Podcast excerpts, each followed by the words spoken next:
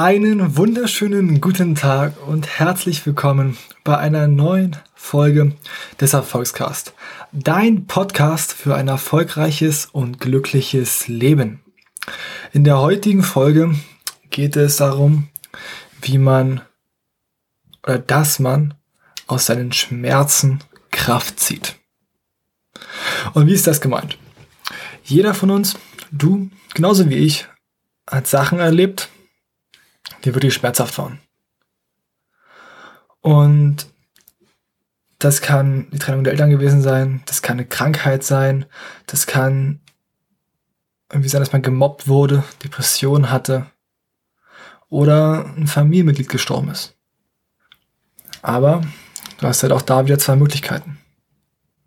Zum einen kannst du es als Last sehen, als dein Laster, das dich immer unten hält, immer runterdrückt.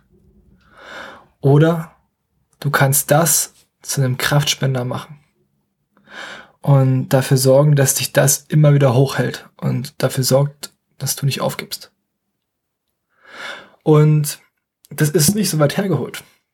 Ich kann dir sagen, ich kenne einige Leute, die auch schwere Verluste schon im frühen Alter erlitten haben. Und das sind oft die stärksten Menschen, die ich kenne. Vor allem in meinem Alter. Da bin ich immer sehr erstaunt da ziehe ich wirklich den Hut vor diesen Leuten.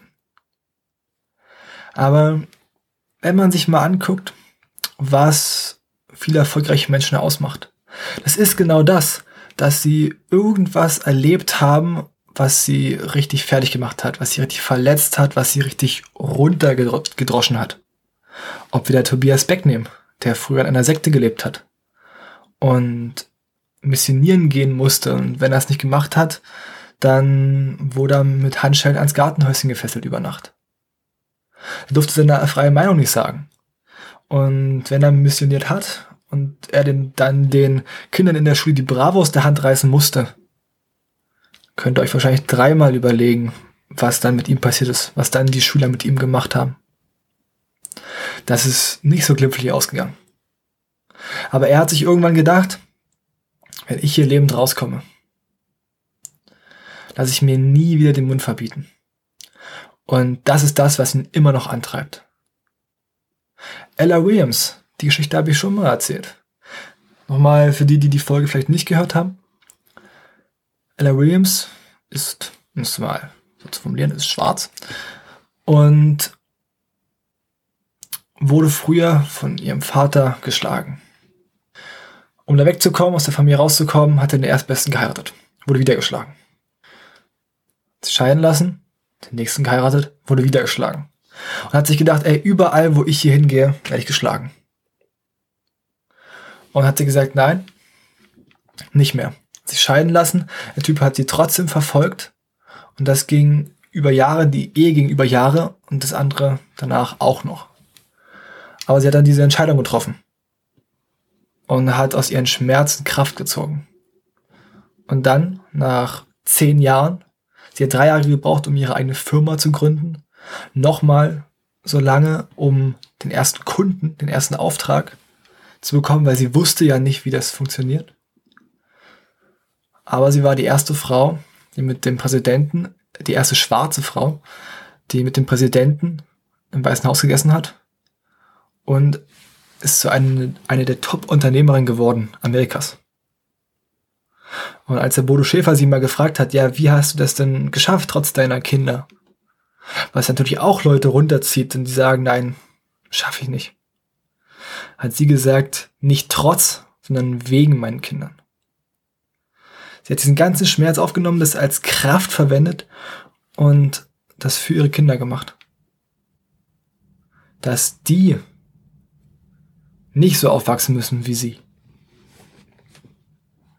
Anderes Beispiel. Das waren jetzt alles so Sachen, so die von außen auf die Person einwirkten. Was ist mit Janis, Janis McDavid?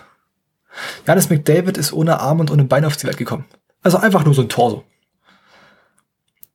Und wurde zum Glück gut also gut erzogen, ist gut aufgewachsen, sehr behütet aufgewachsen. Nicht mal von seinen richtigen Eltern, weil die haben ihn abgegeben, weil die wussten nicht, ja, wie sie mit dem umgehen sollen. Von seinen neuen Eltern dann wurde er aber so erzogen, dass sein äh, gelber Rollstuhl so war wie die roten Schuhe der anderen Kinder. Aber irgendwann ist er auch größer geworden und ist eines Frühs, war spät dran, er springt so, damit er schnell vorankommt, an dem neuen, an dem neu aufgehängten Spiegel vorbeikommst. Hat auf einmal gesehen, ey, ich bin ja nur ein Torso. Und ist dann somit in eine tiefe Depression gestürzt, wollte sein wie alle anderen, hat probiert auf Prothesen zu laufen, hat dann gemerkt, oh, die Sache mit dem Gleichgewicht ist gar nicht so einfach. Der bewundert zum Beispiel uns dafür, dass wir äh, Gleichgewicht halten können. Das ist ganz verrückt, ne? wenn man sich das mal überlegt. Und wollte sie auch umbringen. Aber irgendwann kam auch dann da dieser Wechsel. Und da hatte seinem Stiefmama, also seine, also nicht seine Stiefmam, sondern seine neue Mom, zu ihm auch gesagt gehabt, Hannes, jeder sucht sich irgendwas aus, bevor er auf die Welt kommt. Irgendeine Hürde. Und du hast dir die ausgesucht. Halt wieder richtig in die, ich hab's in der Hand, was ich draus mache. Wieder in diese Richtung geschoben. Und er hat sich dann gesagt, okay, gut, ich schreibe mir erstmal auf, wer was kann ich, was die anderen nicht können. Und dann ist mir halt mal so aufgefallen, okay, gut, seine ganzen Kumpels, wenn die im Flugzeug gesessen haben, da wie bei mir, da ist man mit den Knien an den Ohren, weil diese Sitze so klein sind. Und er konnte sich da ganz gemütlich drehen. Und so hat er immer mehr die Sachen gesucht, die ihm helfen. Und er hat diese ganze Sache, die er erlebt hat, diesen ganzen Schmerz, wieder in Kraft verwandelt. Und ist somit zum Top-Speaker geworden, Coach, mehrfacher Bestsellerautor. Und das mit so viel Leid und Schmerz, was verbunden wurde. Und das hört ja immer noch nicht auf. Er hat ja immer noch keine Arme und keine Beine. Aber er hat gelernt, damit zu leben. Er ist auch noch schwul. Das ist ja auch noch was, was es ja nicht einfacher macht, weil das ja auch noch sehr negativ angesehen wird in den meisten Fällen. Es ist ein Wandel da, aber äh, noch nicht ähm, komplett. Aber auch da zieht er wieder die Kraft raus. Und er lebt glücklich. Ohne Arme und ohne Beine. Warum du nicht? Und das waren jetzt alles berühmte Beispiele. Ich kann noch was aus meinem Leben erzählen. Das habe ich schon in der ersten Folge auch gesagt gehabt. Was mir natürlich zum einen Schmerzen bereiten hat, war meine Stimme. Warum das? Denn meine Stimme war noch war früher nicht so, wie sie jetzt ist. Da steckt jetzt schon viel Arbeit drin. Sie ist immer noch, noch nicht da, wo ich sie hin will, äh, hinhaben will. Oh, Wortfindungsstörungen sind wieder on point. Sie ist immer noch, noch nicht da, wo ich sie hinhaben möchte, aber es hat sich schon immens verbessert. Ich habe auch früher so ein bisschen gestottert. Manchmal mache ich es noch, manchmal nicht. Also, also oft nicht, manchmal schon. Ist dann immer sehr amüsant. Aber auch das, das tat immer weh, immer wenn ich gestottert habe. Oder mich Leute nicht verstanden haben. In der Schule, das weiß ich noch, das war 11. Klasse oder 12. Klasse, ging es um einen Bio-Vortrag und da wollte ich mal eine Gruppe machen und die hatten halt noch Optionen zwischen mir und einem anderen. Und da hat die eine gesagt, nee, nicht mit Hannes, weil der kann nicht ordentlich sprechen. Autsch. Das tat tierisch weh. Und wenn ich früher vor Leuten gesprochen habe, da meine Beine, also die haben Samba getanzt, das war ganz verrückt. Aber ich habe dann gesagt, nein, ich kann zwar schlecht sprechen, aber mich gut ausdrücken. das ist ganz verrückt, ne? Und ich habe dann halt auch gelernt, ja, einfach dran zu arbeiten. Ich hätte immer sagen können, nein, ich stottere, ich spreche zu schnell, ich spreche nicht deutlich genug. Okay, gut. Aber das wollte ich nicht akzeptieren. Und wenn du sowas hast, musst du es auch nicht akzeptieren. Ich habe dann einfach angefangen, ja, mir anzugucken, was machen andere Leute anders? Wie kann ich üben? Wie kann ich das Bewusstsein reinbekommen, langsam zu sprechen? Und siehe an, ey, auf einmal starte ich einen Podcast. Nach langer Übungsphase, in der sich dann auch in der Schule immer verbessert hat. Weil ich dann auch mich in der Schule öfters gemeldet habe. Ja, nicht, weil ich ein Streber war, nein. Dafür sind meine Noten nicht so gut gewesen.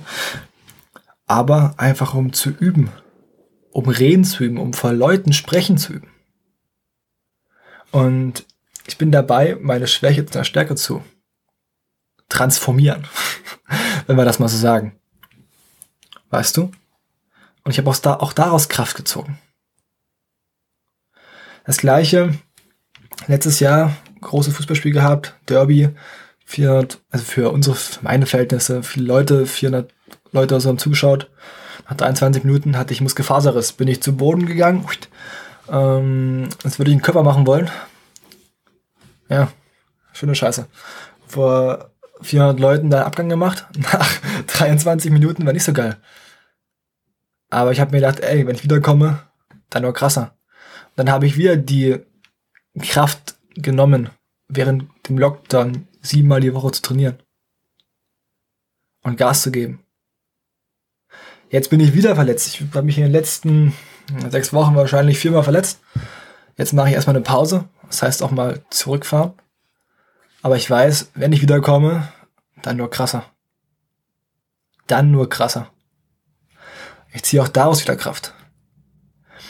Und manchmal ist es auch Aggression, woraus du Kraft ziehen kannst oder andere Gefühle. Ob das Angst ist, ob das Traurigkeit ist. Du kannst aus allen Gefühlen Kraft ziehen. Nicht nur aus dem Positiven, auch aus dem Negativen. Und aus dem Negativen oft noch viel, viel mehr. Beispiel letzte Woche Klausur geschrieben, Kosten-Leistungsrechnung. Bei einem Professor, der schon immer ohnehin sagt, ja, auch bei mir fallen 60 bis 70 Prozent durch, sich dann auch immer drüber lustig macht, wie schlecht denn alle waren. Ja. Sagen wir so, wenn ich richtig Glück habe, habe ich bestanden.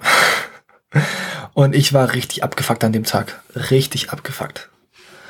Und ja, im Training die erste Zeit dann auch nicht gut auf gewesen, nicht gut zu sprechen gewesen. Aber zum Schluss zum Trainingsspiel habe ich dann geschafft, meine Aggression in Energie umzuwandeln. Und auf einmal bin ich gerannt wie ein Verrückter. Also ich habe mich lange nicht mehr so rennen gesehen, ne? Und das habe ich aus dieser Aggression gezogen. Aus diesem, ja, diesem Abgefucktsein. Und ich konnte laufen und laufen und laufen. Dass ich mich natürlich dann zum Schluss beim vorletzten Sprint äh, des Trainings dann wieder verletzt habe. Das steht dann natürlich nicht mit dem, auf dem Schirm. Also da war wahrscheinlich äh, auch sehr viel Kopfsache bei mir. Ähm, weil in vielen Bereichen klappt das mit dem richtig denken. In manchen Bereichen eben noch nicht. Da muss auch ich dran arbeiten. Das ist auf jeden Fall ein großer Punkt, an dem ich arbeiten muss, wenn es um Fußball und meine Gesundheit geht und meinen Körper. Ne? Aber auch daraus ziehe ich wieder Energie und will noch härter zurückkommen. Wenn mir auch mal Sachen keinen Spaß machen, ob es in der Schule war, ob es in der Uni war oder auf Arbeit ist, muss man halt auch da wieder die Kraft rausziehen, dann noch mehr Bock darauf zu haben, was man wirklich will und daran zu arbeiten. Und das heißt, was sollst du jetzt machen? Ich weiß, ich weiß ganz genau, dass du irgendwas, dass dir irgendwas widerfahren ist, was dir wehtut, was dich unten hält. Auch wenn es nur irgendwas ist, was du mit dir selbst unzufrieden bist. Oder irgendwas, dass du nicht genug leuchtest für andere. Was weiß ich. Aber ich möchte, dass du dir das nimmst und daraus Kraft ziehst. Wenn du sagst, ja, ich fühle mich zu dick, ich fühle mich zu dünn, dann nimm ab oder zu.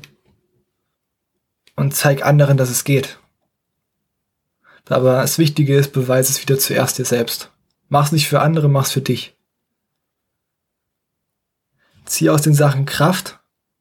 Und wenn's du's, wenn du es geschafft hast, das kann lange dauern, es kann Jahre dauern, aber es ist es wert. Weil du dann viel freier bist und weißt, wozu du imstande bist. Und wenn du das geschafft hast, kannst du auch immer noch anderen helfen, die in der gleichen Situation sind.